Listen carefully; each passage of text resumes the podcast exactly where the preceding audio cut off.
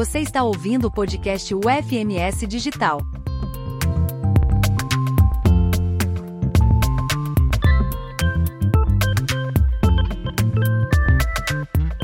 Olá, sejam bem-vindos e bem-vindas ao podcast da UFMS Digital. Eu sou Luciene Silva e hoje apresento a vocês o episódio Práticas Pedagógicas com Crianças: Espaços, Tempos e Formas Diversas de Aprendizagem. Neste episódio, falaremos sobre as práticas pedagógicas com crianças, a formação de professores e a articulação entre teoria e prática. Nosso professor convidado apresentará algumas de suas experiências com a formação de professores e com a realização e orientação de práticas pedagógicas com crianças. Buscaremos refletir como estas práticas contemplam a organização dos espaços, tempos e as interações entre as crianças e ponderar acerca da concepção de criança e de aprendizagem que tais práticas evidenciam. Juntem-se a nós e aproveite mais este episódio. Em nosso estúdio, eu recebo o professor Claudemir Dantes da Silva, graduado em Pedagogia, com habilitação em Educação Infantil e Supervisão Escolar, especialista em Docência na Educação Infantil, mestre e doutor em Educação. É professor na educação infantil da Rede Municipal de Educação de Dourados, Mato Grosso do Sul. É membro do grupo de pesquisa Educação e Processo Civilizador, da FAED, UFGD, que estuda as contribuições do teórico Norbert Elias para a educação. Atualmente, coordena o grupo GPINT, Grupo de Estudo e Pesquisa em Educação Infantil de Dourados. Tem experiência na educação infantil, tanto na docência quanto na gestão. Dedica-se ao estudo sobre as relações de poder entre professoras e crianças na educação infantil, práticas pedagógicas e registros, relações de interdependência entre famílias e creches. Professor Claudemir, seja muito bem-vindo ao nosso podcast. É um prazer recebê-lo aqui. muito obrigado. Muito obrigado, professora Luciene. Eu fico feliz com o convite. Uh, espero contribuir, né, trazer algumas contribuições para a gente refletir um pouco sobre a educação infantil, minha área de interesse, de trabalho, de atuação, né? Espero contribuir com as alunas também e é sempre um prazer falar daquilo que a gente faz. Obrigado pelo convite. Sinto lisonjeado. Nós que agradecemos, professor. Para começar o nosso bate-papo, você pode falar um pouco das suas experiências com a formação de professores, com a relação entre teoria e prática, como que isso tem feito parte da sua vida, da sua carreira profissional e da carreira desses professores em formação também? Uhum. Sim, vamos lá. É, bom, primeiro assim, é, eu, eu, que eu tenho pensado e tenho olhado ao largo aí da minha trajetória como pesquisador, como professor, como gestor, que hoje estou na gestão também de instituições de educação infantil, né, em relação à teoria e prática, né?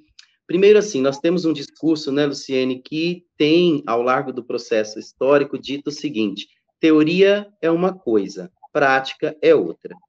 Né?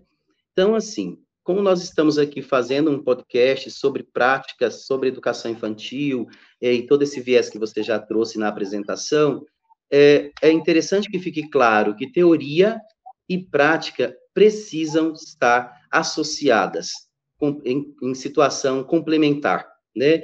É, o discurso de teoria está distante da prática é um discurso de ignorantes, do meu ponto de vista. A gente precisa superar isso, né? Nós precisamos avançar e entender que o nosso fazer na educação infantil, mesmo trabalhando com as crianças pequenas, que eu também ouço isso ao largo aí das minhas relações. Ah, mas vai trabalhar com criança pequena na creche, 0 a 5 anos, precisa estudar tanto, né? Precisa ler tanto, precisa se desdobrar tanto.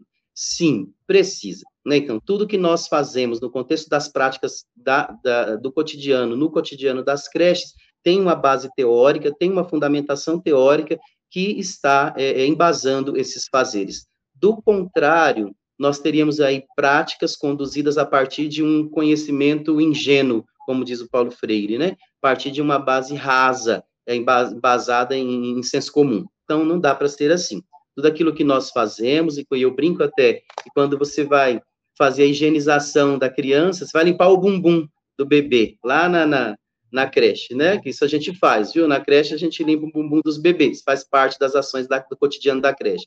Então, essa ação, ela se justifica, ela, ela dialoga, ou ela pode dialogar com uma teoria da afetividade defendida por um teórico chamado Vallon, né? Então, assim, todo esse olhar para aquela ação, que é uma ação de intimidade, que é o ato de limpar um bebê, ela tem sim, pode ter, deve, deveria pelo menos, ter uma base teórica para que nós saibamos como fazer, por onde fazer e pensar sobre esse fazer, tá? Então, a teoria precisa de fato estar é, emaranhada, né, vamos dizer assim, nas práticas que nós é, que nós desenvolvemos no cotidiano da creche. E aí, a formação de professores, é, Lu, é, é ela sem formação, nós ficamos no conhecimento ingênuo, né? Nós ficamos, embasamos a nossa fazer, as nossas ações é no senso comum. Então, não dá. Então, é necessária a formação, porque só a formação, a leitura, a pesquisa, a reflexão, a escuta vai nos levar ao aprimoramento dos nossos fazeres.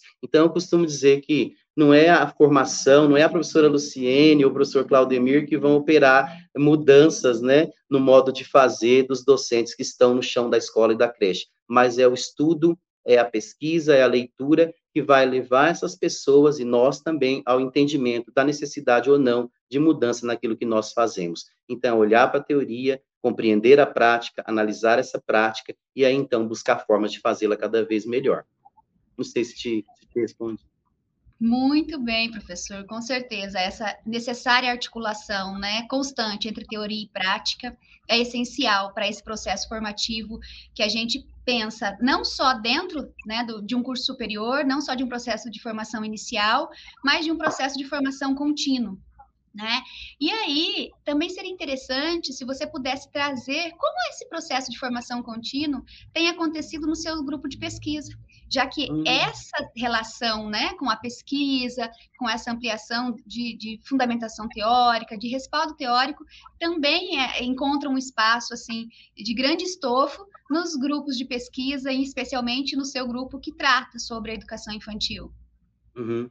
Sim, eu coordeno um grupo que é o grupo GPIND, né, Grupo de Estudo e Pesquisa em Educação Infantil de Dourados, desde 2017, quando criei o grupo, né, em 2017, junho, julho de 2017, e até hoje nós nos reunimos uma vez por mês para estudar, para ler, para pensar, para refletir, para ouvir pessoas, pesquisadores e pesquisadoras da nossa área de atuação, que é a educação infantil.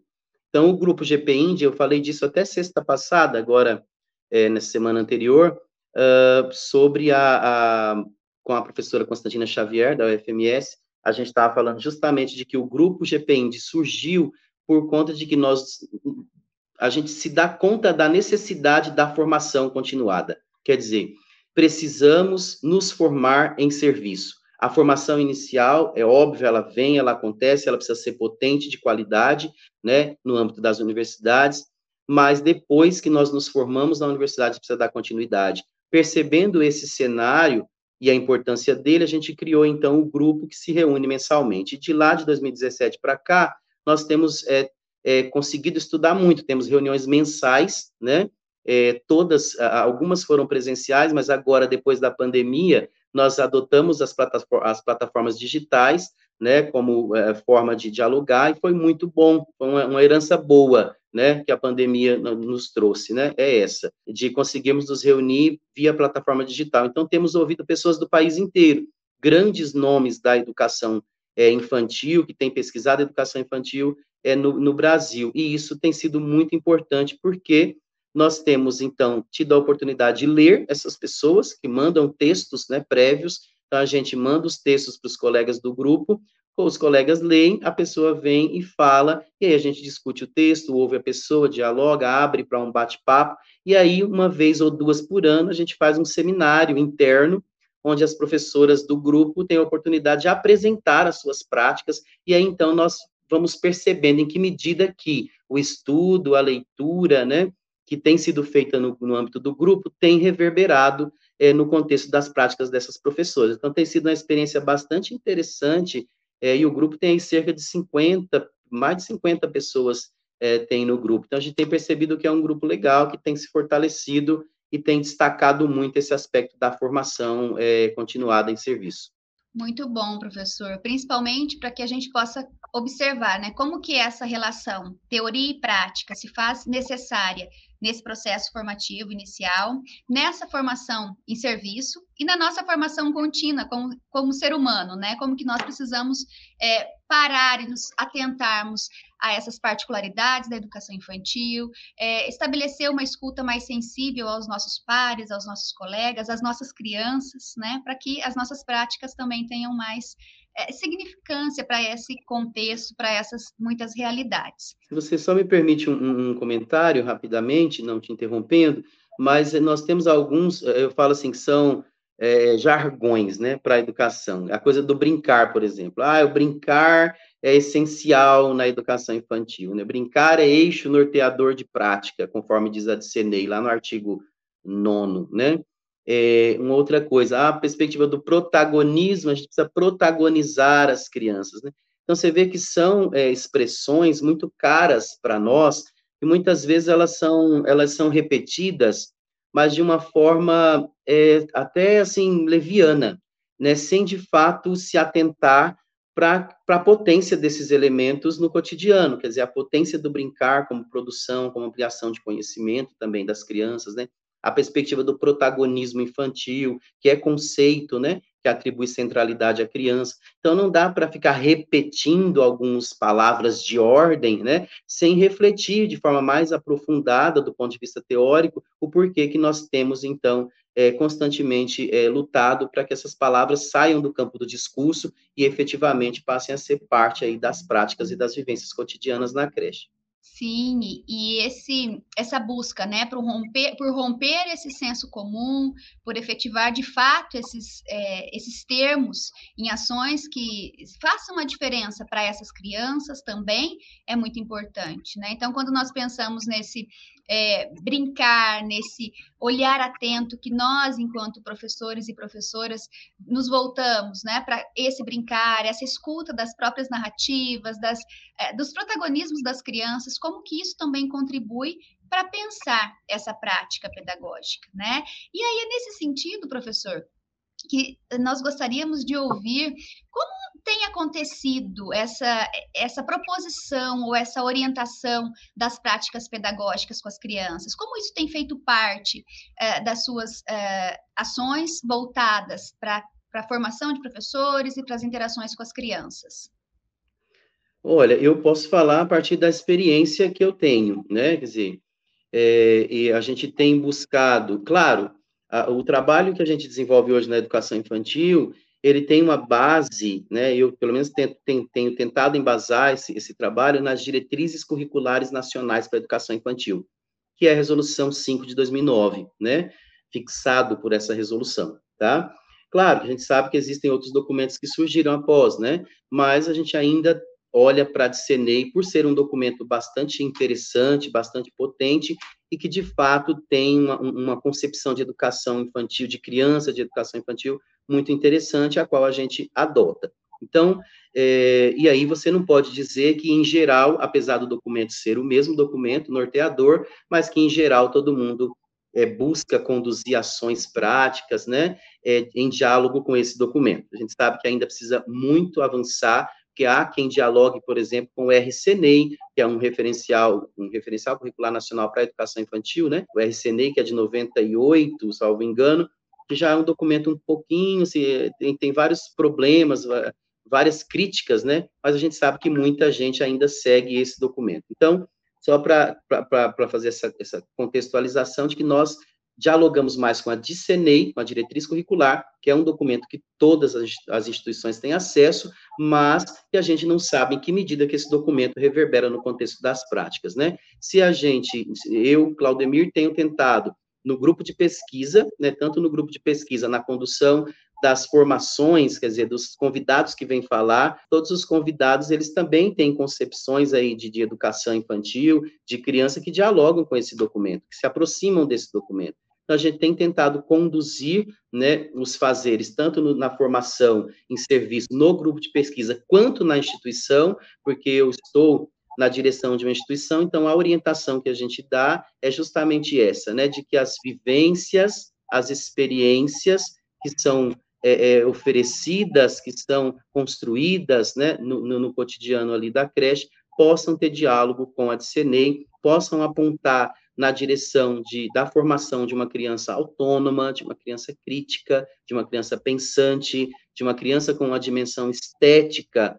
né, é, é, é, alargada, quer dizer, uma criança que é sensível à diversidade, à diversidade, que dialoga com a diversidade, né, com a diferença. Então, a gente tem tentado orientar práticas nessa direção. E, para isso, aí eu chamo a atenção para o papel da gestão, né, para o papel, porque nós, a gestão, a professora às vezes tem uma formação de qualidade, ela se forma em serviço, mas ela esbarra na coordenação pedagógica, na gestão né, das instituições de educação, quando essa gestão e essa coordenação não caminham na mesma, não partilham das mesmas concepções teóricas de trabalho e de educação, né? Então, há que se ter cuidado com o papel da coordenação pedagógica, da direção da creche, para que essa direção e essa coordenação busquem orientar, né, conversar com as professoras e professores, no sentido de alinhar um trabalho que efetivamente protagonize as crianças, de, de ler registros.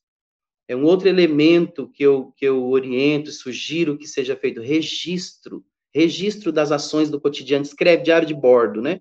Escrito, com texto, com foto, para a gente poder olhar para esse registro, avaliar o trabalho, pensar sobre esse trabalho, traçar caminhos, né? Então, acho que esse é um, um, um, caminho que eu tenho tentado trilhar e que tem dado resultados. A gente tem percebido que é, o trabalho das docentes tem se aprimorado cada vez mais, assim também como o meu, as minhas pesquisas, a minha, a minha própria concepção de educação infantil, né, tem dado certo. Então, acho que é esse um caminho possível para a gente trilhar.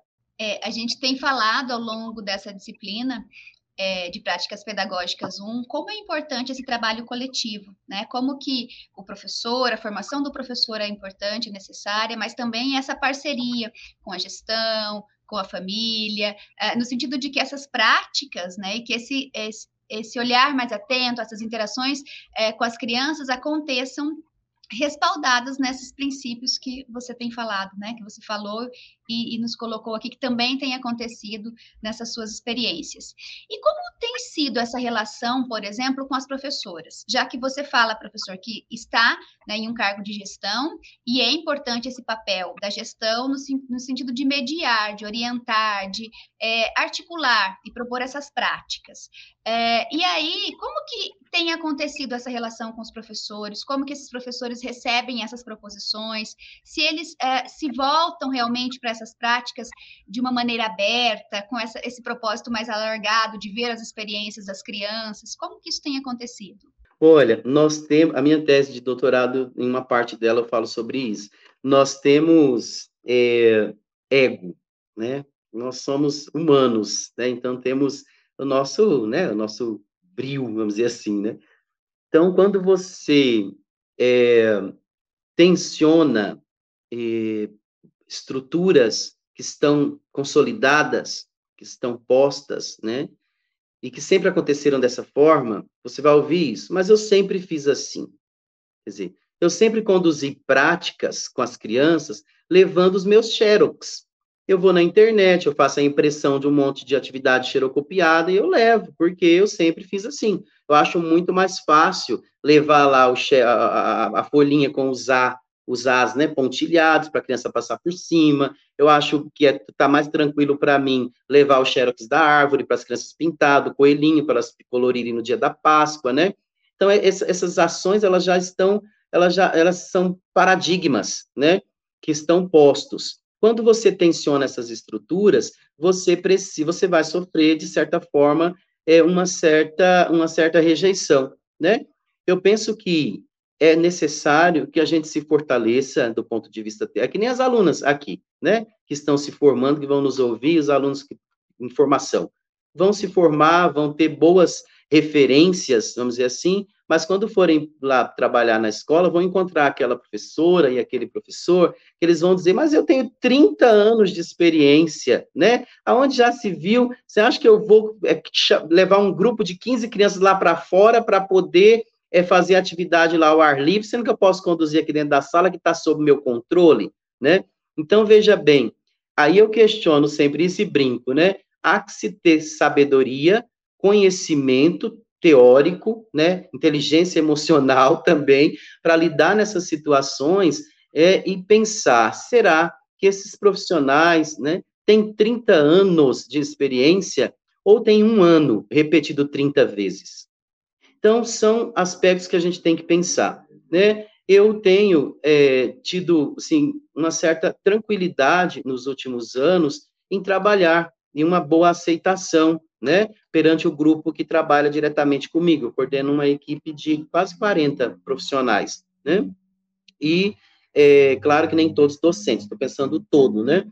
Então, disso, uns 30 docentes. Então, assim, essa equipe tem estado aberta para um trabalho que seja um trabalho onde você vá fazendo a ruptura, sabe, com esses paradigmas tão postos, com esses modelos tão prontos, né, de, de, de como, as, de como a, a, as atividades são dirigidas, de como os fazeres são dirigidos, né, então, por exemplo, não dá mais, não dá mais, né, vou repetir, não dá mais para levar um calhamaço de xerox e dar para as crianças fazerem, para cobrir o tempo dessas crianças. Então, você tensiona isso, mas você tensiona e coloca o que no lugar?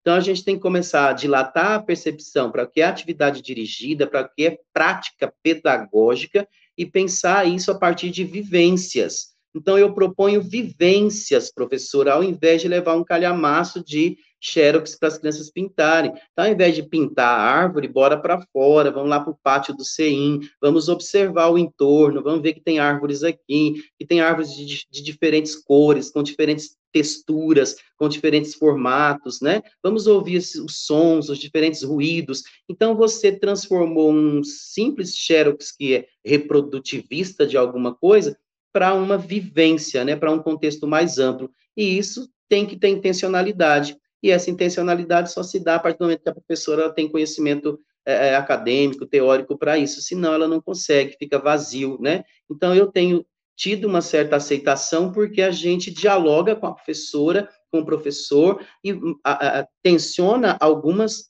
de suas práticas, se for o caso, se coloca como aprendiz também, né, para aprender também com essas pessoas que têm história, que têm conhecimento, mas vai inserindo novas formas de fazer a partir do diálogo com a teoria e com os autores mais os autores contemporâneos, apesar de que a educação infantil é contemporânea, na minha opinião, né, mas com os autores que têm produzido pesquisa, né, e que têm orientado os nossos fazeres. Então, acho que isso tem acontecido, mas é bem é um trabalho de formiguinha, né, um trabalho que acontece na hora atividade da professora, são orientações que você tem com ela nos momentos de hora atividade. Nós sabemos que, diferente do ensino superior, na educação básica, os professores têm um terço de hora atividade, que eles têm que fazer planejamento, que eles têm que fazer, montar projeto, que eles têm que atender pai, que eles têm que fazer registro. Então, é insuficiente, né? Esse tempo é insuficiente. Quiçá a gente caminhe para um 50%, né? 50% dentro da sala, 50% preparando, né? Aula, fazendo registro, e daí você também tem mais tempo para conversar, para orientar, para estudar e para direcionar os fazeres de uma forma um pouco mais é, efetiva e mudando, né? Tensionando os paradigmas que estão postos, né? Essa questão mesmo da, de olhar para de, de, de, transcender a ideia de prática pedagógica como aquela que é dirigida, onde eu levo o material, onde as crianças têm que sentar e fazer a atividade, trocar isso e pensar uma, como vivência, como experiência, já é uma mudança muito potente no contexto das práticas da educação infantil. Quer dizer, desde que a criança pisa o pé na creche, ela está num contexto de vivência, num contexto relacional, ela está se relacionando, quer seja com o zelador, que abriu a porta, com a atendente, depois com a, com a estagiária, com a professora, com os colegas. Então, eu acho que é só a orientação, a leitura, a pesquisa que vai nos ajudar a olhar para todos esses aspectos relacionais e tentar compreender que é desses aspectos aí que o conhecimento, ou é nesses aspectos, né, por meio desses aspectos, que os conhecimentos eles se constroem, se ampliam, tá? Então a gente tem tentado fazer essa orientação. É difícil, porque como eu disse, o tempo é pequeno, é pouco, né? Para o cotidiano, né? Além dos momentos de formação mesmo continuada, tá? Que por vezes também acontece além do horário de expediente, viu? Então, é porque não dá tempo dentro do horário de expediente, então a gente faz formação às 18 horas, às 19, né? E as professoras vão, elas topam, elas encaram, porque a gente percebe que tem um grupo muito grande de profissionais querendo fazer um trabalho efetivamente de qualidade, buscando repensar algumas das suas dos seus fazeres. Que bom, muito bom ouvir essas experiências, né? E, e, saber que mesmo em meio a essas tensões, ainda é possível, né? Fazer a diferença, romper com esses paradigmas que muitas vezes amarram as nossas ações ou amarraram, né? E valorizar de fato essas, essas vivências, essas experiências. Professor, e como as crianças é, é são vistas ou como elas se reportam diante dessas propostas, né? Dessas propostas de terem realmente as suas vivências, as suas experiências consideradas ao longo deste processo. Então você fala é, de como foi, de como é a aceitação das professoras e como é a aceitação das crianças ou como é a interação das crianças com essas propostas. Olha, eu vejo é, que as crianças e as pesquisas também apontam isso, as pesquisas que vão para campo, né, e que, e que têm buscado práticas é, mais libertadoras, né, vamos dizer assim, das crianças. Elas são mais felizes, né, pelo menos do meu ponto de vista. As crianças precisam, nós, a educação infantil forma para as relações sociais, na minha opinião, a educação devia formar para as relações sociais, né? Então, as crianças, quando vêm para a creche, elas precisam ser felizes, elas precisam se sentir felizes na creche, né? E, e o brincar, por exemplo, é um direito delas. Está lá no Estatuto da Criança e do Adolescente, salvo engano, no artigo 16, né? Então, brincar é um direito. Quando nós colocamos o brincar como eixo que norteia as nossas práticas, né? As vivências e as experiências, as crianças com certeza vão gostar dessa história, né?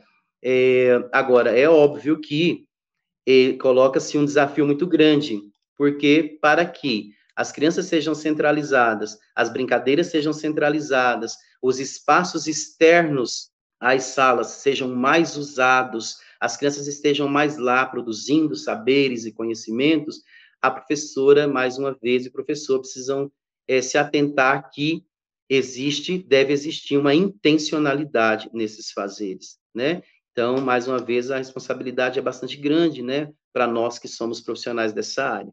Então, não é porque as crianças estão no pátio que elas vão fazer, pular, gritar, quebrar, fazer o que quer. Não. Elas estão num momento de, é, que é intencional, que a professora está lá para acompanhar né, esse momento, e, enfim.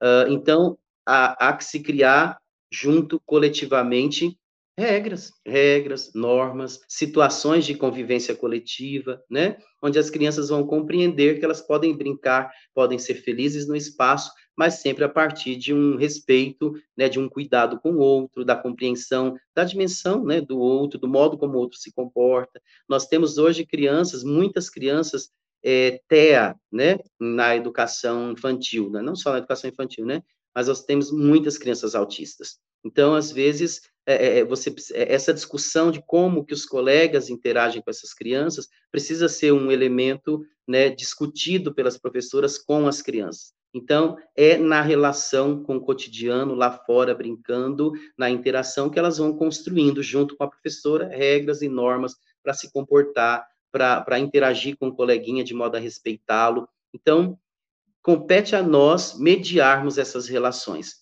se a gente conseguir, ao largo do processo aí relacional, né, com essas crianças, e conseguir mediar, potencializar essas vivências, nós vamos ter um aprendizado bastante interessante e, e, e formando crianças bastante autônomas. É, isso eu tenho observado. Então, as crianças se divertem e aprendem à medida que elas têm relativa liberdade, né? Eu digo relativa porque a liberdade nunca vai ser total, né?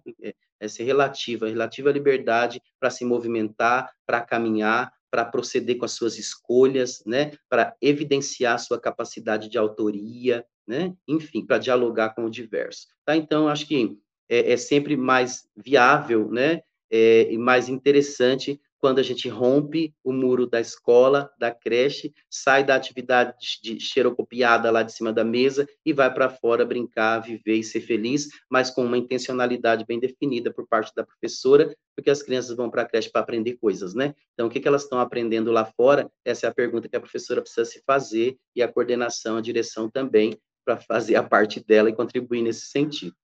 Excelente, professor. Muito obrigada. Nós não temos muito tempo para o nosso podcast, mas eu gostaria de agradecer imensamente a sua participação, por estar aqui, por compartilhar conosco todas essas experiências, essas vivências.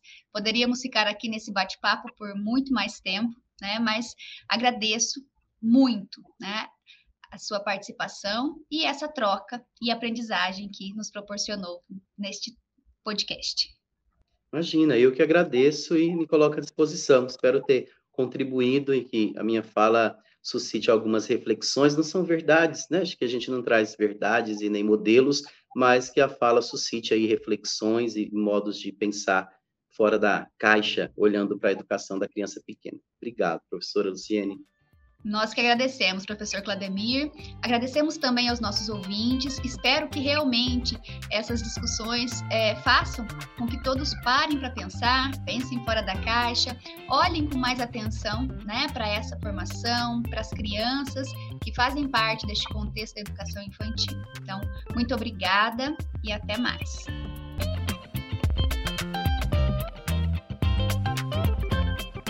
O podcast UFMS Digital é uma produção da Agência de Educação Digital e à Distância da Universidade Federal de Mato Grosso do Sul. Aqui você tem acesso a conteúdos inéditos e conversas inspiradoras que permeiam as disciplinas dos nossos cursos à distância. Escolha sua plataforma preferida para seguir nossos conteúdos. A UFMS agora é digital.